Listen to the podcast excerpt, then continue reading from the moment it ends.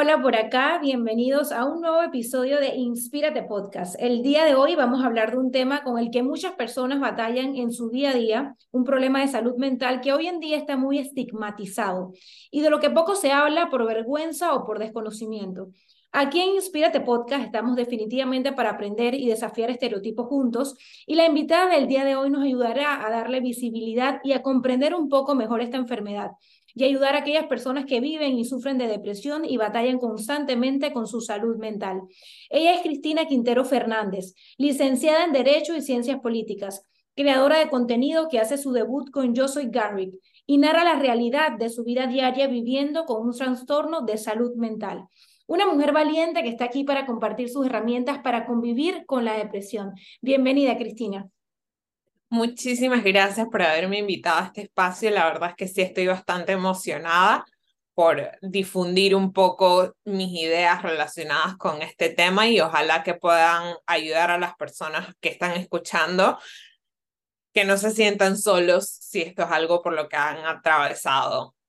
Gracias, Cristina. Quiero contarles un poquito pues, a, a mi comunidad cómo fue que llegué a conocerte y a tener esta entrevista, porque esta es primera vez que desarrollo este tema Inspírate Podcast y definitivamente para mí es un reto porque es un, yo no soy experta en el tema, no conocía del tema, eh, nunca lo había desarrollado y para mí hablar este tema contigo, pues definitivamente eh, quiero ser como cuidadosa, quiero ser responsable con el desarrollo del tema y eh, llegué a Cristina porque mi primo Armando, abogado, me recomendó mucho eh, pues tu historia, me habló de tu libro y eh, me llamó mucho la atención cuando leí que es pues el retrato crudo de la depresión desde el punto de vista del paciente.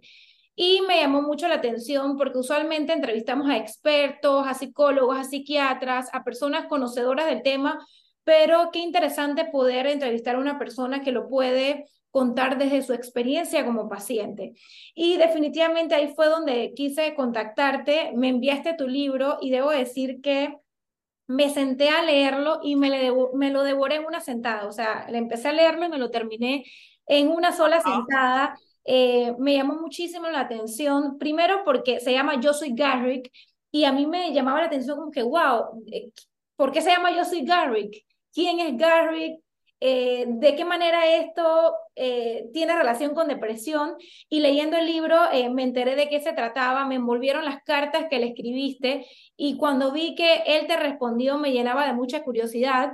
No quiero dar como muchos detalles porque la idea es invitar a todas las personas que están escuchando a que lo lean, pero definitivamente me gustó mucho porque primero me cautivó cómo plasmaste la historia tu historia a través de las cartas a Garrick me dio una perspectiva de qué es tristeza y qué es depresión. Me permitió observar mi interior durante el libro y poder observar eh, de repente a personas que me rodean y eh, porque me dio una perspectiva real de qué es una cosa y qué es la otra y también te soy muy honesta, sentí durante el libro momentos en el que yo sentí dolor, o sea, me, me, dolía eh, leerte.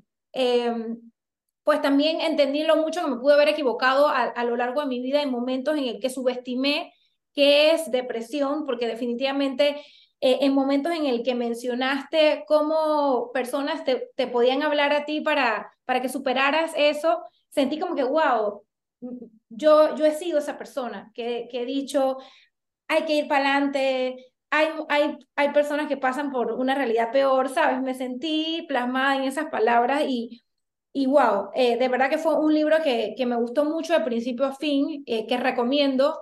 Eh, creo que es un libro que debe, debe leer todo el mundo porque no solamente personas que, que pueden estar pasando por, por la depresión, sino porque esto es algo parte de nuestra sociedad y todos debemos eh, leerlo y conocer del tema. Pero bueno, no se diga más, aquí la entrevistada eres tú y aquí he venido yo a desarrollar todo el tema eh, inspirada por el libro, pues que me, que me lo leí de principio a fin. Vamos a, a empezar. Yo quiero eh, definir lo que dice, pues cuando buscas en internet qué es depresión, es una enfermedad o trastorno mental que se caracteriza por una profunda tristeza, decaimiento anímico, baja autoestima, pérdida de interés por todo y disminución de las funciones psíquicas. Tú hablas mucho durante el libro que se trata de un desbalance químico, hablas de desesperanza. Cuéntame, Cristina, ¿cuáles son los principales síntomas de un trastorno depresivo y cómo se diferencian de la tristeza común? Bueno, haciendo mi evaluación desde el punto de vista de, de, paciente y no de experta en relación con la salud mental. Por supuesto, hice toda una investigación con expertos de la salud mental cuando vino el tiempo de escribir el libro, porque sí quería tener ese componente, pero la principal, o sea, la esencia del libro realmente está en eso que tú mencionas, en las cartas, en mi historia propia, en cómo se ve los síntomas desde la perspectiva de alguien que los está padeciendo.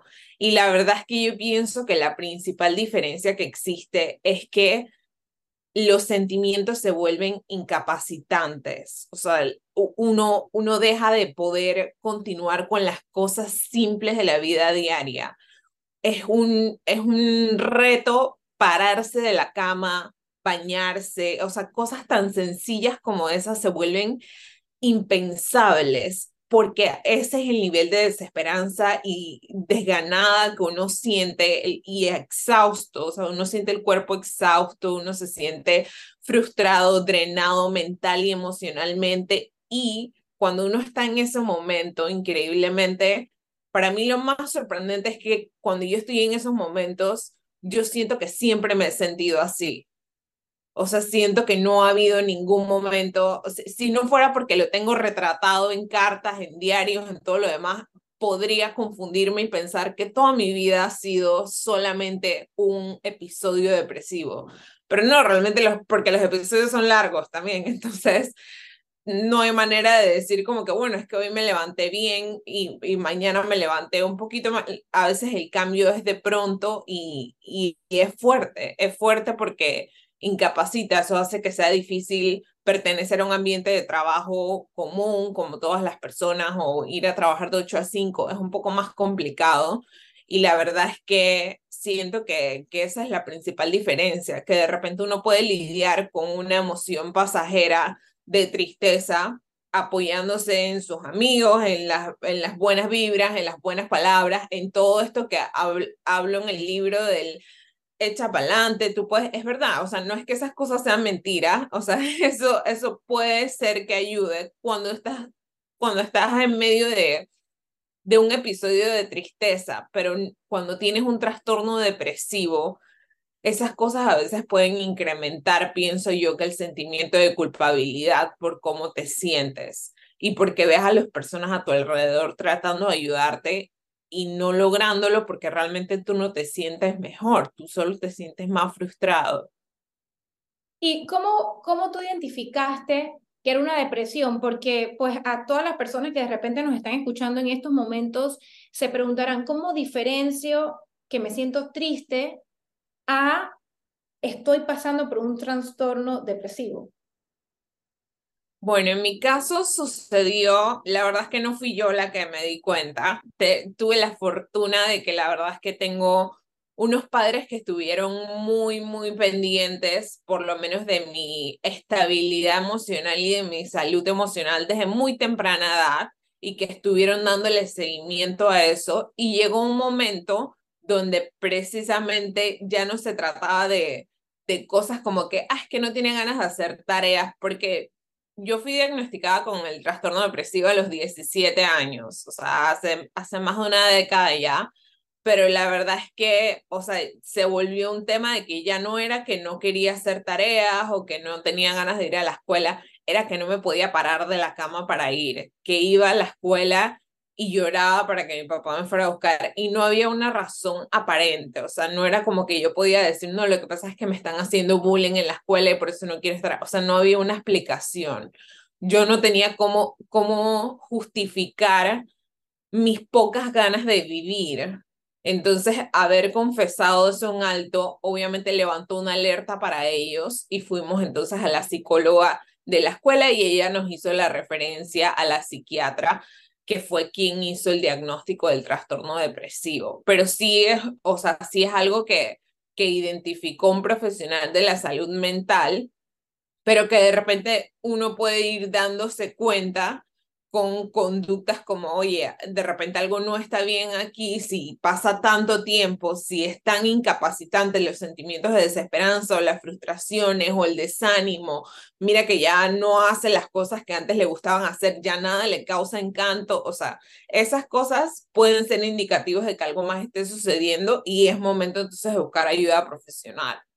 Mira que mencionaste que el papel de, de tu familia fue clave y quisiera resaltar esa parte porque tú eh, identificaste eh, o pues con ayuda de tu familia sobre este, este trastorno en la edad de la adolescencia. Entonces, es muy dado que cuando un joven está en su adolescencia, se le atribuye al hecho de que esté en la adolescencia estos cambios de comportamiento.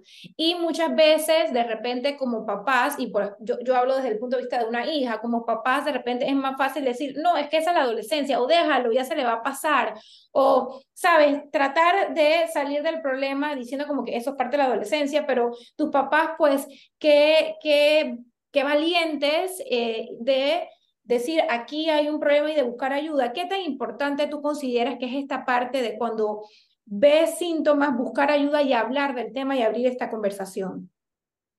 Sumamente importante, considero yo. La verdad es que en mi experiencia, si me atrevo a decir que ese apoyo familiar y esa búsqueda de ayuda a la que ellos me llevaron, porque la verdad es que uno no tiene voluntad, a veces uno no tiene voluntad propia para buscar la ayuda, pero ellos, no quiero decir que me forzaron, pero o sea, me, me llevaron hacia donde estaba la ayuda correcta y me ayudaron a entender qué era lo que estaba sucediendo conmigo, con mi cuerpo, con mi cerebro y por qué me sentía de la manera en la que me sentía y cómo podíamos repararlo. O sea, ese apoyo integral que ellos me dieron yo estoy segura que es lo que, lo que me salvó la vida. O sea, yo estoy segura que he sido una persona sumamente afortunada de haber tenido unos padres que entendieron esa parte, pero también sé cómo muchas personas no son tan afortunadas y yo pienso que es necesario abrir la discusión al mundo, es necesario hablar del tema para disminuir los sentimientos de culpa que las personas puedan sentir por sentirse que tienen, que tienen la posibilidad de tener un trastorno depresivo, quitarle la connotación negativa al trastorno depresivo y darte la oportunidad de validar los sentimientos que tienes, yo pienso que es clave para poder comenzar a realmente una recuperación genuina. Porque mientras no hagas eso, de repente todos los intentos que puedas hacer son más como para tratar de apagar los sentimientos y eso no es saludable. Hay que sentirlos hay que atravesarlos y hay que sanarlos, en lugar de sentir como, como que, o sea, no puedo estar deprimida, no puedo sentirme mal, no puedo, o sea, es, siento yo que e, esa parte es importante, saber que es necesario buscar ayuda en lugar de tratar de suprimir los sentimientos. Totalmente. Y ahora que hablas de, del tema de suprimir los sentimientos, siento que hoy en día eh, estamos más tentados a hacerlo porque estamos en un mundo hoy en día que con las redes sociales y cómo ha cambiado el mundo con la tecnología y la moda y el empoderamiento femenino, es muy dado a que uno quiera de repente llegar a eso que tú hablas durante el libro de tener una doble vida, de, hacer pensar que, que, nada está pasando porque las apariencias tienen que ganar. Entonces, eh, tú consideras que, y me estoy adelantando un poquito, consideras que hoy en día es más común llegar a tener esa doble vida y no solamente hablando del trastorno de la depresión, sino que de repente apagando ese ruido interior, esa tristeza, ese enojo, esa inconformidad o, o esos problemas que podemos tener en el día a día y disfrazarlos con, con vamos a subir una foto, vamos a, a, ¿sabes? Las apariencias, ¿no? Sí, definitivamente. Siento que las apariencias son como una de esas cosas que busca adormecer los sentimientos busca adormecer la frustración, busca adormecer el sentimiento de vacío. Y es, es triste, frustrante, porque por lo menos para mí, que, que, bueno, ya un pequeño spoiler del libro, que de repente en algún momento sentí que estaba llevando una doble vida porque me gusta mucho el tema de las redes sociales, de crear contenido fotográfico y todo lo demás. O sea, yo sé que cuando la gente ve mi perfil de Instagram, no me asocian con alguien que tiene un trastorno depresivo, pero es que eso no, no es algo que uno pueda ver a primera vista. O sea, el sentimiento que se vive es tan, tan personal, tan interno, tan intrínseco al alma que en verdad la vitrina digital que son las redes sociales son solamente la superficie. Y a veces, aunque la superficie se vea perfectamente editada, la vida real no es así. Pero también como pacientes, a veces nos cuesta imaginarnos que la realidad que vemos de las otras personas tampoco es tan perfecta como se ve. Entonces aspiramos a una perfección que realmente es una expectativa irreal, porque la vida de nadie es perfecta. La verdad es que todos ponemos los highlights de nuestra vida en redes sociales, pero nadie pone las cosas tristes ni frustrantes, ni cómo se sienten, ni de repente se sienten ese vacío en el corazón. La mayoría de las personas no lo escribe, no lo, no lo comparte. Y no estoy diciendo que tengan que exponer su alma en redes sociales, pero también de repente no pensar que todo lo que vemos en redes sociales es así de perfecto y filtrado como se ve, porque definitivamente es contenido que está específicamente curado para llamar la atención, para causar algún, alguna sensación de entretenimiento. Y la verdad es que si bien está súper bien, todo eso no necesariamente es o, no necesariamente refleja todo lo que somos en el interior. Claro, y creo que, que, está la otra cara de la moneda, porque sí es verdad que, que debemos evitar eh, tener esa doble vida en el sentido de que si estás pasando por un momento difícil, tienes que, abrazarlo, aceptarlo y tratarlo, pero también está la otra cara de la moneda que considero yo, pues mi opinión, que tampoco es justo condenarse, o sea, todo el mundo tiene problemas, no está mal si si quieres pasarla bien, si quieres subir una foto bonita, está bien. O sea, todos tenemos altas y bajas, momentos buenos y momentos malos, pero no significa que porque estés pasando por un momento malo, ahora toda tu vida tienes que enfocarla al momento malo. Si tú puedes tener un highlight en el día, tenlo, porque la vida se trata de eso, de momentos buenos y momentos no tan buenos, y vivir en ese balance, y, tú lo dices, no ese salto de, de de la luz y, la oscuridad, lo mencionas durante el libro. Eh, y también es importante mencionarlo porque no quiero que se confunda de que ahora porque hoy tuve un mal día, ahora tengo que ponerme todo el día eh, en modo de negación. Oye, sí, sí, yo puedo tener dentro de este día difícil un momento de luz y de felicidad y compartirlo también está bien, pienso yo. Cuéntame, eh, Cristina, ¿cuáles son las causas más comunes de la depresión? Porque a veces pues cuando tenemos un momento difícil, lo primero que uno hace es buscar culpables, ¿no? O justificarlo de alguna manera, como que, bueno, estoy pasando este momento duro en mi casa y, y por eso mi vida es así, pero desde el punto de vista de un paciente que vive trastorno depresivo, ¿cuáles son las causas más comunes de la depresión? Bueno, en lo que aprendí en mi investigación eh, sobre el trastorno depresivo, la verdad es que existen factores externos y existen factores internos intrínsecos a la bioquímica de la genética de las personas, pero realmente está relacionado con la interacción que hay en el sistema nervioso.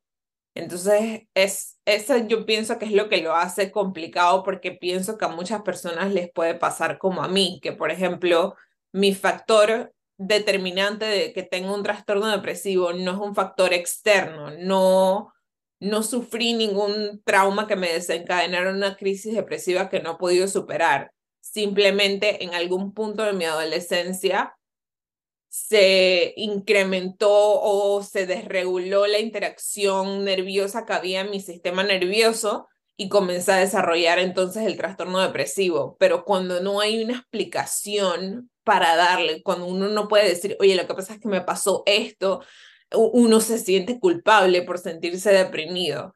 Más porque, bueno, yo me siento una persona muy afortunada, bendecida con una familia que me apoya muchísimo, que he tenido muchos éxitos profesionales y personales y sentir que no puedo disfrutarlos y no tengo ninguna razón para no disfrutarlos es frustrante. Es sumamente frustrante, pero pienso yo que con tratamiento la verdad es que uno, uno lo lleva ahí. Y lo que mencionaste también pienso que es importante, el tema de que, de que de la doble vida. Y la verdad es que cuando yo lo escribí en el libro, lo escribí porque a veces me pasaba que, que tenía, tenía muy buenos días, tenía muy buenos momentos, entonces mi familia comenzaba a cuestionar, pero entonces, ¿pero qué está pasando aquí? O sea, o tiene un trastorno depresivo o no lo tiene. Y entonces es como también, o también aunque uno esté sufriendo un trastorno depresivo, existe la posibilidad de que te levantes un día y tengas un muy buen día y te sientas muy, muy bien. Porque así es, es una montaña rusa de emociones y uno solo aprende a autorregularse emocionalmente para lidiar con la vida diaria. Totalmente. Y es que llevándolo eh, como al, al día a día de todos, somos a veces muy duros. O sea, yo creo que quizás todas las personas que nos están escuchando, alguno le ha pasado que en algún momento de su vida ha juzgado, como que mírala, eh, está pasando por este problema y ahí está feliz haciendo esto. O mira, no es que estaba sufriendo por esto y mírala en Instagram como si nada pasara. O, sabes, como uno a veces duro de juzgar de esa parte, pero caramba, eh, la vida es altas y bajas. Si, si nos enfocamos en todo lo malo, entonces no, no vamos a vivir. ¿Sabes? Como que hay que disfrutar también esos momentos que, que dentro de esos momentos difíciles salen esos momentos de luz dentro de la oscuridad. Em, cuéntame, Cristina, ¿cómo está afectando el estrés cotidiano a la salud mental? Porque durante el libro también mencionas un poquito de eso y rescatando lo que decías del tratamiento, también lo mencionas, que nada nunca iba a ser suficiente sin tratamiento y quería también resaltarlo porque definitivamente durante el libro mencionas lo importante que es tener tus terapias, eh, ser comprometida con el tratamiento y que ahí tuviste un resultado.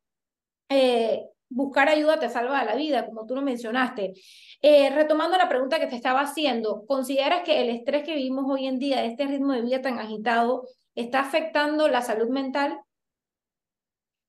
Sí, considero que sí, definitivamente estamos en un mundo que constantemente nos está exponiendo a unas expectativas difíciles de alcanzar y que nos sentimos como que no somos suficiente, como que ninguna experiencia es suficiente, como que ningún accomplishment, que ningún, eh, ningún acontecimiento positivo que nos suceda es suficiente, que queremos más, vemos las redes sociales y aspiramos a, a la vida de otras personas y a los logros que ellos alcanzan. Entonces sí siento que, que eso, eso tiene su costo en términos de salud mental y aun cuando no eres una persona que sufre un trastorno depresivo, pienso que en una época post pandemia es totalmente válido que tengas un sentimiento de frustración que pueda venir de vez en cuando. Inclusive pienso que, que la verdad es que yo he encontrado que la terapia psicológica no es algo nada más para las personas que sufren necesariamente de un trastorno depresivo, de un trastorno bipolar o de un trastorno de salud mental. Es algo, es una especie como de, eh, de terapia para, para el corazón, para el cerebro, para autorregularte emocionalmente y también aprender a, a lidiar con la vida diaria actual en la era digital, en una era donde recibimos un millón de información todo el tiempo, a todas horas, y que bueno, que las redes sociales, si bien tienen sus lados positivos, también tienen sus lados negativos que realmente nos, nos pueden llegar a frustrar muchísimo. Y yo pienso que en ese sentido, eh, sí, definitivamente que el estrés de la vida actual está afectando colectivamente la salud mental de la sociedad. Así mismo es. ¿Cómo afectó, Cristina, la depresión o el trastorno depresivo tu vida diaria, tu trabajo, relaciones, calidad de vida en general? Tú le llamaste en tu libro días azules. ¿Cómo afectaron esos días azules tu vida? Sí, bueno, la verdad es que los días azules son, para los que no han leído el libro, todavía un pequeño resumencito. Los días azules son los días donde precisamente el sentimiento de desesperanza era tan grande que me costaba pararme de la cama. Y llegó un momento de mi vida donde, o sea, hasta lo, lo más lejos que llegó, hubo un momento en mi vida donde los días azules eran tan constantes que tuve que renunciar a muchas cosas que, que yo objetivamente me había planteado como metas y que en verdad quería, cosas como, como ser licenciada en Derecho y Ciencias Políticas, tuve que salirme de la universidad un año para concentrarme específicamente en el tratamiento de salud mental. También tuve que renunciar al trabajo soñado que yo pensé que quería, que era una pasantía en una firma importante de abogados aquí en Panamá, pero no podía manejar el estrés junto con la frustración. Y bueno, en el momento, junto con mi familia, decidimos que lo, lo más sano era poner por delante la salud mental ante todo y tratar de regularme en ese aspecto para entonces luego poder volver a enfrentar. Pero fue como si tuviera que poner toda mi vida en pausa para poder fortalecerme mentalmente para enfrentar la vida diaria, la vida cotidiana, o sea, cosas sencillas, pero llegaban a esos extremos, o sea, había días donde no me podía parar de la cama. Hubo unos últimos meses de mi último año de escuela secundaria que tuve que hacer por módulos porque la verdad es que no, no podía, no tenía batería social para enfrentarme a tener que ir a un salón de clases, prestar atención a una clase, convivir con otras personas. No, no pude hacer eso. O sea, no, no lograba en ese momento el estado en el que estaba, no me lo permitía.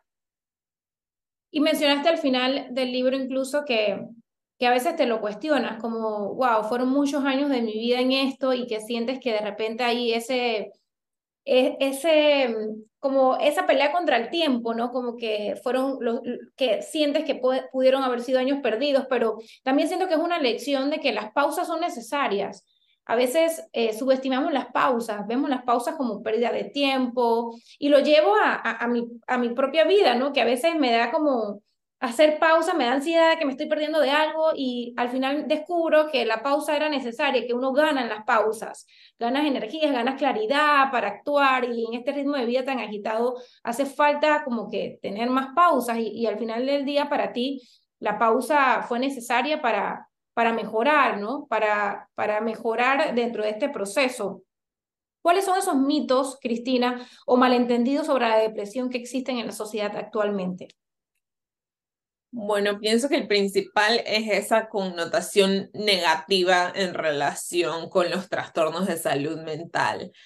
De repente no sé si es culpa de Hollywood o qué, pero de o sea, siento que la imagen que se ve de un trastorno de salud mental está un poco satanizada, o sea, es, es una imagen que de repente no es, no es algo con lo que tú quieras estar relacionado y eso puede hacerte fácilmente sentir avergonzado de la posibilidad de que tú sufras un trastorno depresivo.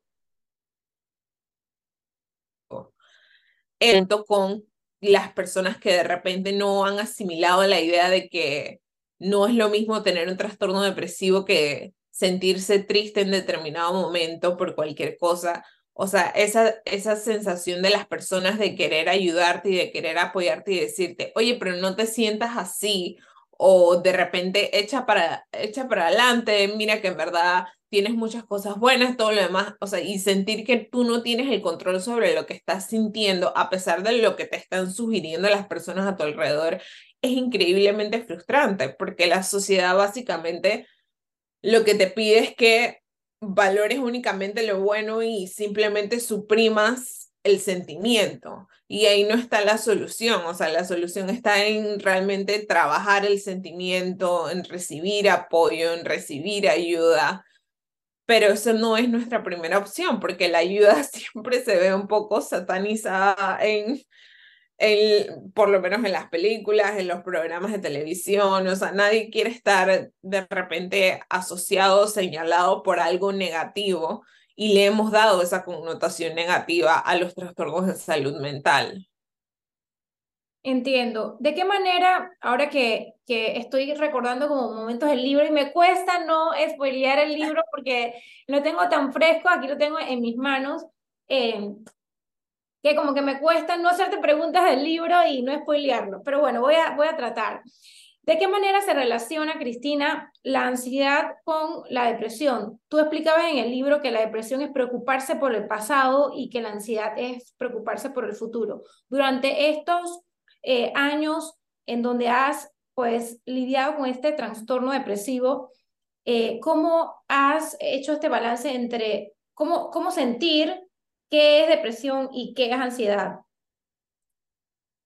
Bueno, eh, realmente siento que esa frase, de hecho me la dijo mi, mi psicólogo, que ha sido mi psicólogo todo este, todo este tiempo, toda esta década, Y cuando yo la empecé a asimilar, la verdad es que sí pude empezar a identificar en qué momentos, o sea, en qué momentos estaba sintiendo qué emoción o estaba atravesando qué tipo de crisis.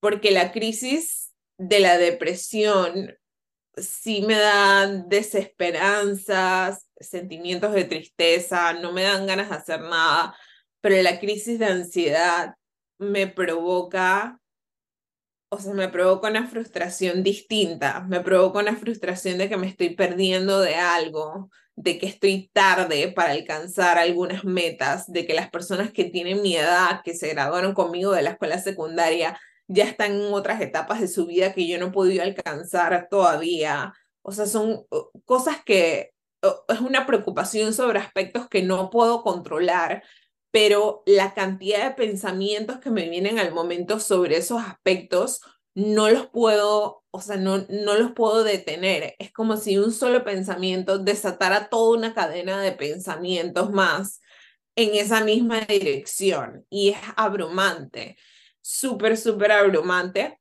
pero es algo que uno va balanceando y que sí la ayuda psicológica, por lo menos las terapias psicológicas son precisamente para eso, para aprender a sobrellevar ese tipo de crisis, ese tipo de sentimientos, ese tipo de pensamientos, tratar de llevarlos a un, un lugar más objetivo y también poder plantearse la realidad de que, oye, lo único que yo puedo controlar realmente es el momento presente. O sea, el futuro el pasado no hay nada que hacer. Tengo que enfocarme en el momento presente y por supuesto vivir un día a la vez, pero es asimilar eso y llevarlo a la práctica es, es difícil. es mucho más difícil de lo que suena. Y yo siento que es lo que tú dices, que toda persona, independientemente de, de cómo esté su salud mental, debería pasar o darse la oportunidad de tener terapia psicológica, porque no necesariamente tienes que estar pasando por un trastorno depresivo para sentir ansiedad. Con este ritmo de vida tan agitado, con estas expectativas, con estas ganas de hacer, hacer y hacer, somos, pienso, más vulnerables a tener momentos de ansiedad y tener estas terapias psicológicas te puede ayudar como a poner en orden las ideas, ¿no? Como tú bien lo dijiste, a identificar tus emociones, a darles un lugar, a trabajarlas. Em, durante el libro, ajá hacer una introspección, pienso yo, que es importante y saludable. Durante el libro, Cristina, mencionaste eh, que pasaste por una cirugía que te cambió la vida.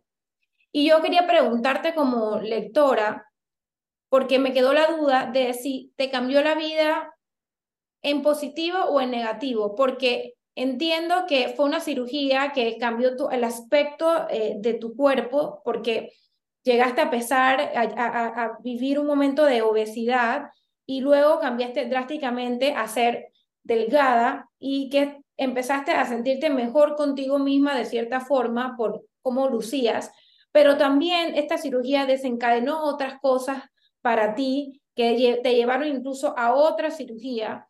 Entonces quería preguntarte que me hablaras un poquito de esa experiencia porque creo que es una información importante para todas las personas que nos están escuchando, porque definitivamente el tema del cuerpo es un tema que a todas, sobre todo a las mujeres, nos, nos, llega a afligir. Es un tema que parece que es un tema siempre sobre la mesa, de que estoy gorda, estoy flaca, me veo así, me veo así.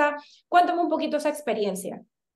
Bueno, la verdad es que yo pienso que el cambio de la cirugía, cambiarme la vida, yo siento que lo principal que cambió fue mi pensamiento. Pienso que fue un cambio tan drástico que por supuesto tuvo sus, sus connotaciones positivas porque la verdad es que no era nada saludable el estilo de vida que estaba llevando ni la relación que estaba llevando con la comida. Pero también, bueno, fueron percances que han surgido a partir de esa cirugía que realmente han sido inevitables pero en general, para mí yo siento que esa cirugía forma una parte tan crucial de mi recorrido de salud mental, porque me enseñó que en verdad no hay, no hay forma de que un cambio exterior vaya necesariamente a curar lo que no había sanado en mi interior. En el momento yo estaba convencida que si yo rebajaba 100 libras, yo quizás iba a ser mágicamente el trastorno depresivo, se iba a fumar y ya no iba a estar más deprimida. O sea, ya se me iba a quitar. Y realmente no pasó. Mis, mis crisis depresivas más difíciles sucedieron cuando me veía como me veo ahora, o sea, como me ven en el Instagram, así de 110 libras y perfectamente bien de salud, y aún así han sido las crisis más difíciles. Entonces yo siento que, eh, que eso fue una lección que aprendí a partir de esa cirugía. Me cambió la percepción que tenía sobre qué es lo que realmente se necesita para poder sobrellevar el trastorno depresivo. Inclusive antes de esa cirugía, de repente yo era un poco no tan buena paciente en términos de psicología y psiquiatría, pero a partir de la cirugía y de darme cuenta que realmente no estaba mejorando internamente, sí siento que comencé a confiar un poco más en el tratamiento psicológico, en el tratamiento psiquiátrico, a entender que lo que me pasaba no tenía nada que ver con lo que sucediera en mi exterior, que era algo que estaba pasando en lo interno de mi sistema nervioso y que era algo que tenía que trabajar con un approach distinto. Entiendo. De hecho, quería citar, eh, porque para que las personas que nos están escuchando tengan como un, una idea Cristina pasó por una cirugía bariátrica eh, y eso te hizo pasar de 200 y algo de libras a, a ser una mujer pues súper delgada. Entonces, eh, tienen que leer el libro.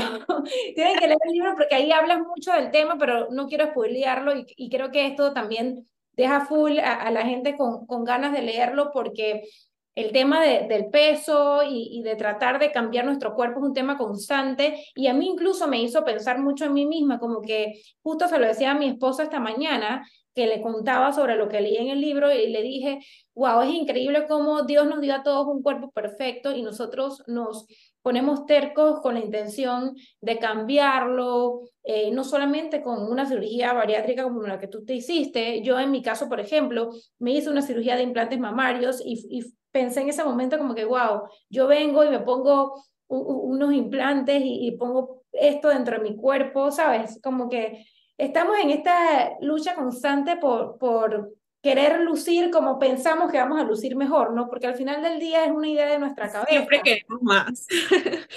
Siempre queremos algo más. Totalmente, totalmente, y, y de cierta forma atacamos nuestro cuerpo, porque creo que, que Dios nos hizo, ¿sabes? Nos dio un, un cuerpo perfecto y nosotros nos enfrascamos en, en atacarlo, en hacer cambios, en, y cambios drásticos, porque en tu caso fue una cirugía bariátrica, en mi caso fueron unos implantes, ¿no? Entonces es como que, wow, cambios importantes. Eh, Cristina, continuando con la conversación, eh, citaste una frase que me gustó mucho y que quisiera que, que me cuentes qué significa para ti esta frase. Es, me has enseñado que se puede ser valiente sin saberlo.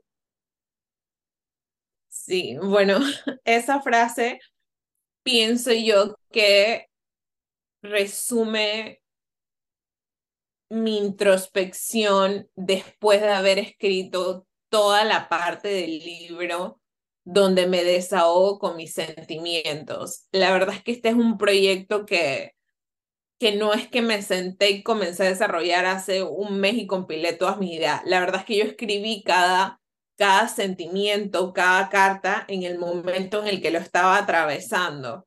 Entonces, obviamente cuando voy a escribir la parte de la introspección y toda mi conclusión de, de hacia dónde está mi, de hacia dónde he, he llegado en mi recorrido de salud mental hasta el momento, sí me digo a mí misma, o sea, yo llevo todos estos años pensando que he sido débil, que he sido una cobarde, que de repente no tengo fuerzas para enfrentar la vida diaria, pero al final lo que he sido es valiente, o sea, me he atrevido a decir no, no voy a ponerle final a todo, no voy a dejarme vencer por esto, voy a ir al tratamiento, voy a aceptar la ayuda de quienes están ahí para dármelas, voy a sentir el amor de mi familia y voy a tratar de salir adelante. O sea, yo siento que esa sensación realmente llegó a un punto donde yo me di cuenta que en lugar de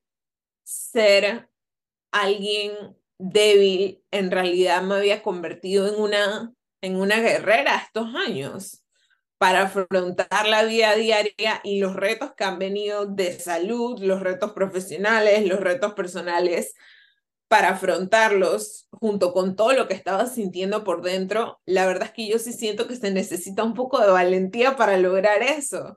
Entonces, por eso, o sea, me, me gustó muchísimo esa frase. En el libro está planteada como una frase que me dicen a mí, pero por supuesto es una frase que me digo yo a mí misma y que, que me gusta muchísimo. Yo eh, mandé a subrayarla en el libro, me la voy a tatuar en el brazo porque la verdad es que me gusta mucho y siento que define bastante mi, mi conclusión sobre mi recorrido de salud mental hasta ahora. No, y contar a través de, de tu libro tu propia historia definitivamente es un acto de valentía, eh, porque al final, em, pues es abrirle tus sentimientos, tus más profundos eh, y oscuros también sentimientos al mundo. De hecho, escribir un libro es un acto de valentía. Yo que soy autora, eh, siempre me lo digo también, porque como que abrir el corazón de esa manera y, llegan muchos miedos a ser juzgada, a ser señalada. Eh, es de verdad que un acto de valentía y también un acto muy bonito porque siento que a través de las letras permite que muchas personas no se sientan solas, se sientan identificadas y eso tiene mucho poder, mucho poder de cambiar a las personas. Entonces, te felicito también por, por escribirlo, de verdad que yo sé el esfuerzo que hay detrás de escribir un libro, así que te felicito mucho eh, por atreverte a hacerlo y, y por llevarlo a la acción, porque pues muchas personas tienen la intención de escribir un libro, pero de ahí a llevarlo a la acción hay un proceso, así que felicidades por eso. Cuéntame un poquito, Cristina, ¿consideras que el empoderamiento femenino ayuda a combatir la depresión en las mujeres?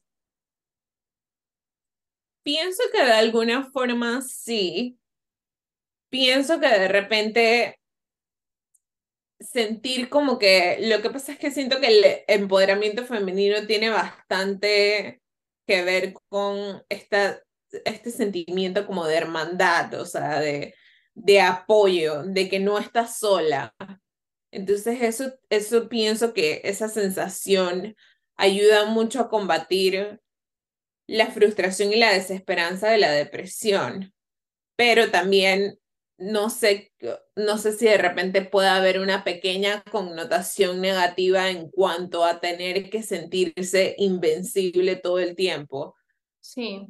que todo, en, exceso es malo definitivamente. O sea, si nos vamos a extremo, exactamente, definitivamente, pero... Definitivamente no tenemos que ser Wonder Woman, pero ciertamente ayuda a sentir que formas parte de un grupo que realmente está ahí tratando de elevarte e impulsarte personalmente todo el tiempo. O sea, siento que eso es importante.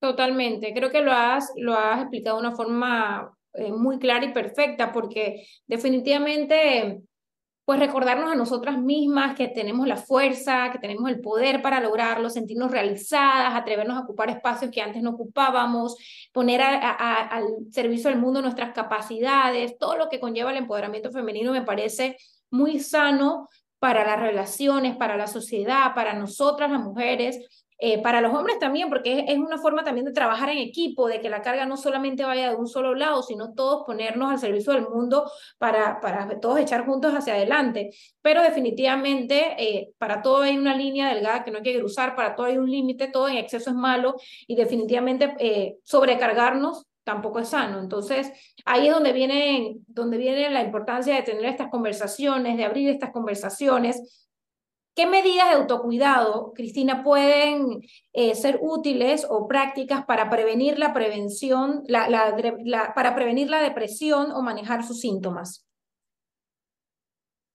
Pienso yo que lo principal es esa introspección, como no tener miedo de mirar hacia adentro y hacer un pequeño check de nuestros sentimientos y de cómo nos sentimos y darnos cuenta de que sentirse triste o sentirse mal o sentirse desesperanzado no es algo que esté mal, es algo que tienes que darte la oportunidad de sentir en determinados momentos. Y obviamente ya si ves que es un patrón recurrente, tratar de buscar ayuda. Quizás inicialmente uno no vaya a la ayuda profesional, pero por lo menos con las personas a su alrededor. Sé que no todos tienen la fortuna de tener la familia que yo tengo, que me ha apoyado bastante y que ha entendido lo que es un trastorno depresivo más allá de una tristeza, pero sí pienso que la importancia de hacer esa autoevaluación emocional es crucial para saber en dónde uno está en términos de salud mental y que es algo que deberíamos hacer con bastante constancia en un mundo tan cambiante y tan abrumante como es el que vivimos ahora. Y por supuesto yo pienso que la terapia psicológica la verdad es que no está de más para nadie.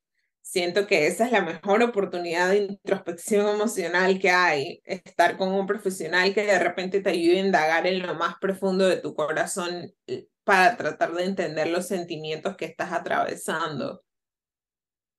Cristina, a menudo se señala mucho a las personas que sufren de estos trastornos de salud mental. A veces podemos confundirlo con, ah, no, es que nos está manipulando, o es que quiere ser el centro de atención, o es que quiere llamar la atención, o es que es drama, eh, o es que es flojo o floja y, no quiere hacerlo.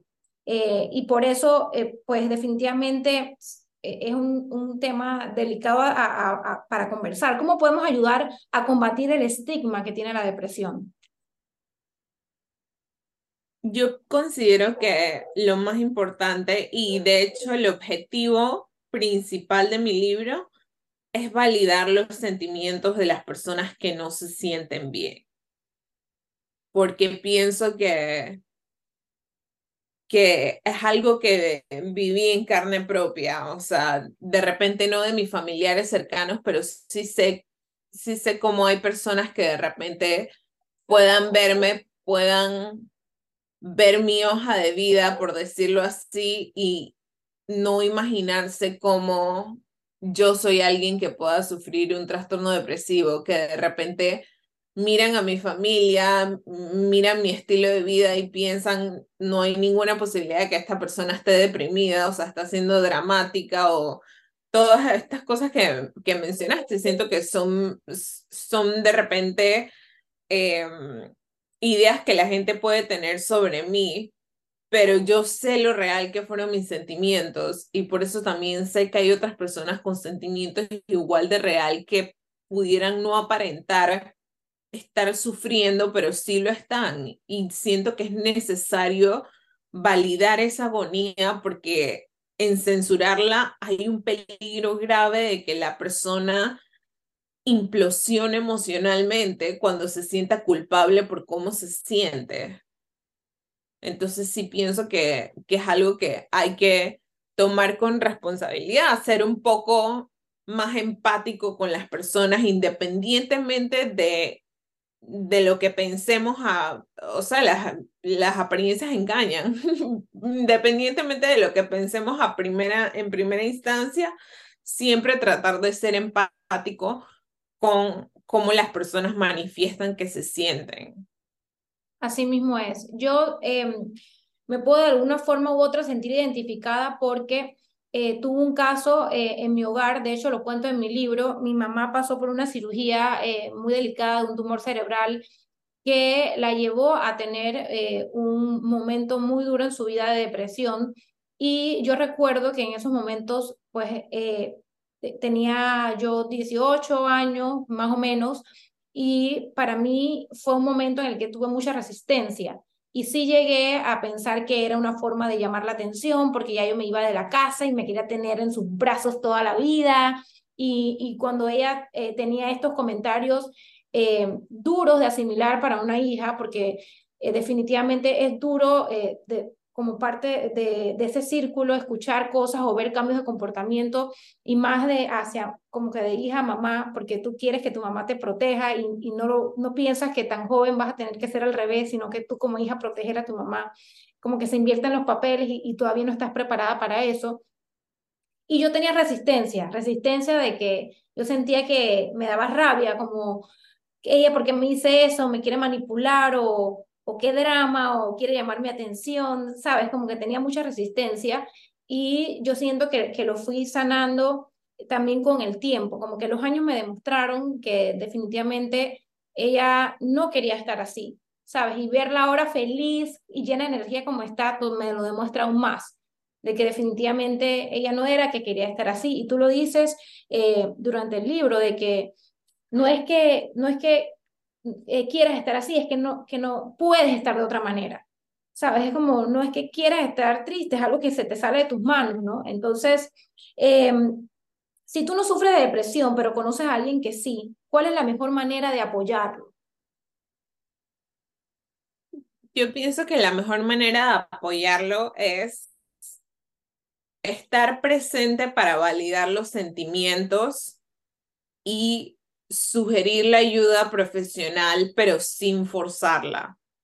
Porque la verdad es que si es alguien que de repente es similar a mí, a mí me costó muchísimo aceptar la ayuda profesional porque me rehusaba a aceptar que tenía una condición de salud mental. No quería, no quería ser una paciente y la verdad es que esa resistencia que tuve por años pudo haber atrasado muchísimo mi recuperación, pero la verdad es que sí me, me, me dio una idea de, de más o menos cómo, cómo si como si pude llegar eventualmente a ese punto. O sea, llegué eventualmente al punto de tomarme en serio el tratamiento psicológico y psiquiátrico, porque mi familia no me lo impuso. Mi familia me lo ofreció como una posible solución, pero a tu ritmo, a tu tiempo, cuando tú puedas, cuando te sientas cómoda. Entonces pienso que eso es importante estar ahí sin juzgar, validar los sentimientos, hacerlos sentir que no están solos y sugerir el tratamiento con un, mm, con un profesional de salud mental sin forzarlo. ¿Y cuál es tu mejor consejo para alguien que pueda estar pasando por un problema de salud mental? Mi mejor consejo sería que confíe en que no estás solo y en que los días azules no son permanentes, así como también los momentos de quizás felicidad o de alegría no nos duran todo el tiempo, los malos momentos tampoco duran todo el tiempo. No sé si más o menos entendió, ¿sí?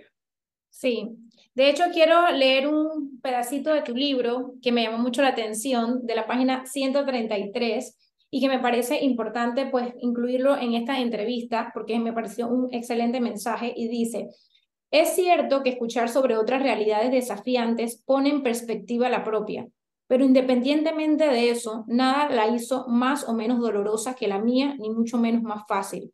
Compararse trae a veces como consecuencia un efecto negativo una sensación de vergüenza por el dolor que sufres y cómo lo manejas, una debilidad que te desanima todavía más, que te condena a sentirte malagradecido por la realidad que te ha tocado y todo porque alguien en su ignorancia te dijo que tenías que aprender a echar para adelante, a ser agradecida de lo que tienes, no es una enfermedad terminal y que dentro de todo tu vida es bastante buena en comparación con alguien que sí tienes razones para decir que su vida diaria es un reto. Me gustó mucho porque creo que esto es muy común que pase, que, que subestimamos los problemas de los demás porque sentimos que hay más problemas más graves que esos. Pero al final del día, tu problema es tuyo y es importante para ti porque es tuyo. Entonces, eh, me gustó mucho eso porque, pues, definitivamente somos a veces muy duros, solemos juzgar, solemos subestimar y es muy dado para la salud mental que esto pase.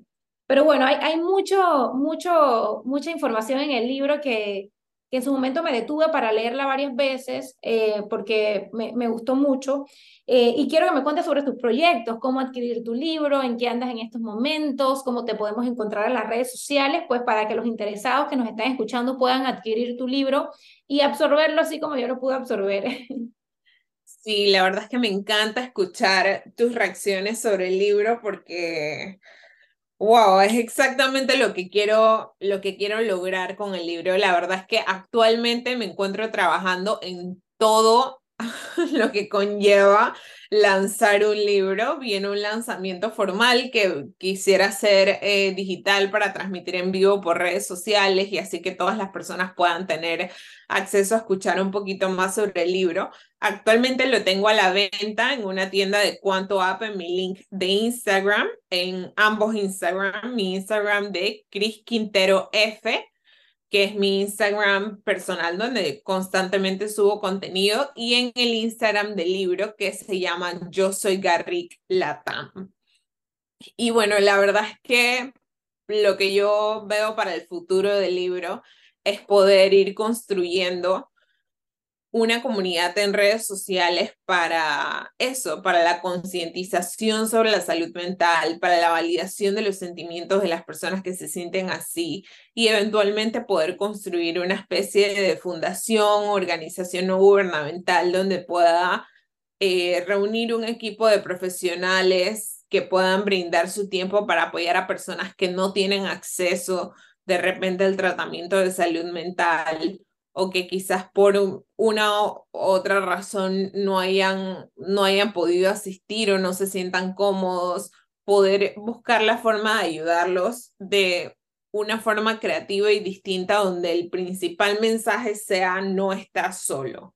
O sea, no estás solo y no tienes que pasar por esto. Lo que sientes es válido y hay una solución para sentirse mejor. Se siento que ahora mismo todos mis esfuerzos están enfocados en, en lograr eso y bueno, en, en difundir el libro, la verdad. Me encanta, me encanta Cristina y tú lo dices en el libro también, ¿no? De que, de que puede haber un plan divino y, y, y pues tú estás ejecutando el tuyo a través de tu libro, a través de tu voz, a través de tu valentía para contar tu historia. Y se preguntarán todas las personas que nos están escuchando, ¿cuál es el desenlace? A ver, ¿cuál es el desenlace del libro? ¿En qué termina? ¿Cómo está Cristina hoy que estamos haciendo esta entrevista? Tienes que leer el libro. Tienes que leer el libro y descubrir eh, pues cómo es Cristina hoy en el 2023, para citar el año por si escuchan este episodio más adelante, eh, porque definitivamente el libro es eh, la historia de, de Cristina desde, desde, el 2017, 2014, si no me equivoco, 2017. 2012 es la primera. 2012, sí, aquí estoy viendo a través de los años. Y sabes que yo hacía mucho eso durante el libro, como que veía el año y luego pasaba para atrás para confirmar cuál fue el último año que escribiste la carta y, y entender un poquito el seguimiento cronológico de toda tu historia, ¿no? Eh, así que bueno, quiero cerrar este episodio, Cristina, citando algunas cosas que dijiste durante este episodio para que de forma resumen la gente se lleve un mensaje final y es que la depresión es un sentimiento incapacitante. El papel de la familia es clave en este proceso. Buscar ayuda te salva la vida, las apariencias buscan adormecer esos sentimientos, por eso es importante hacer una introspección. Es saludable hacer esta introspección y validar los sentimientos de las personas que no se sienten bien. Y quiero eh, decir una frase del libro que escribí que me gustó también y es que nada se vuelve más fácil, pero tu espíritu se vuelve más fuerte cuando has invertido tiempo en restaurar tu salud mental. Eso me encantó porque a veces creemos que la respuesta o la solución es que la vida se vuelva más fácil y eso es imposible. A medida que vamos creciendo, la vida se vuelve hasta más difícil. más difícil. Más responsabilidades, más problemas, más cuentas que pagar, más diferencias con tu entorno, más cosas que hacer. En la vida no se vuelve más fácil, pero tu espíritu se puede volver más fuerte si inviertes tiempo en trabajar esa salud mental. Me encantó este mensaje y pues quiero que cerremos el episodio, Cristina, con un mensaje final que puedas dar a todas las personas que nos están escuchando. Bueno, a todas las personas que, lo, que nos están escuchando, quiero decirles que para mí significaría mucho que leyeran el libro, porque pienso que es un libro que está escrito para todos, no solo para el que está sufriendo, sino para el que está al lado del que está sufriendo y no sabe cómo ayudar a esa persona. Así que para mí significaría mucho si siento que es algo que, que podría ayudar a alguien a no sentirse solo y también pienso que es un pequeño granito de arena en esa gran misión de cambiar un poco la perspectiva que existe en torno a los trastornos de salud mental. Así que ese es el mensaje con el que los dejo y, y, la verdad es que estoy muy agradecida por esta oportunidad para poder compartir mis sentimientos, para abrir un poquito mi alma y, y compartir lo que sentí cuando escribí este libro. La verdad es que es un tema que me apasiona muchísimo y que de alguna forma ha estado moldeándose en una especie de misión o meta o objetivo de vida que para mí es importante alcanzar y que siento que tener esta oportunidad aquí en este podcast definitivamente me ayuda bastante Gracias a ti, Cristina. No, gracias a ti por, por sacar este espacio. Qué episodio tan importante. Y quiero invitar a todas las personas que me están escuchando a que si conoces a alguien que le pueda ayudar esta información, no dudes en compartirle este episodio. Y por supuesto, recomendarles el libro de Cristina, que ya tuve la oportunidad de leerlo. Yo soy Garrick y que lo puedes encontrar a través de sus redes sociales, arroba yo soy Garrick Latam o arroba Cristin, eh, T. ¿no? Cristin Terov. Cristina Quintero. Ajá. Cris Quintero F. Ajá. Cristina, pero igual lo vamos a dejar aquí en el copy de este episodio, si lo estás escuchando por YouTube, para que puedas tener claras las redes sociales de Cristina. Así que bueno, gracias Cristina y a todas las personas que nos están escuchando. Nos vemos en un próximo episodio. Esto fue Inspírate Podcast. Besos, Sheldon.